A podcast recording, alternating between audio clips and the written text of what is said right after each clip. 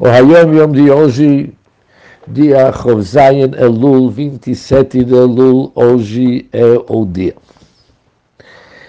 O Hayom Yom começa com as sagradas palavras do Alter Israel Goi Echad Ba'aretz. Está escrito que Israel é uma nação única sobre a terra.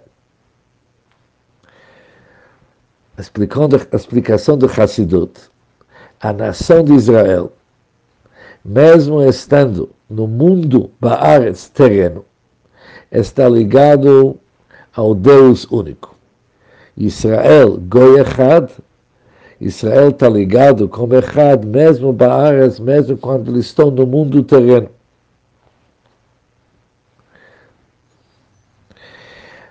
Deus transforma o espiritual em material, enquanto os Bnei Israel transformam material em espiritualidade.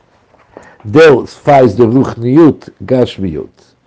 Deus faz, transforma o espiritual em material, enquanto os Bnei Israel eles têm o objetivo de transformar a material em espiritualidade. Ou seja, o Alter falou Madrashá, falou palavras sagradas sobre o versículo Israel Goyachad Baaretz, que apesar que nós somos Baaretz, no mundo terrestre, no mundo mundano, mesmo assim nós somos ligados com Hashem Echad, que transcende o mundo. E daqui foi, podemos realizar o nosso, nosso objetivo. Hashem cria tudo de Ruchniut para Gashmiut do espiritual para o material.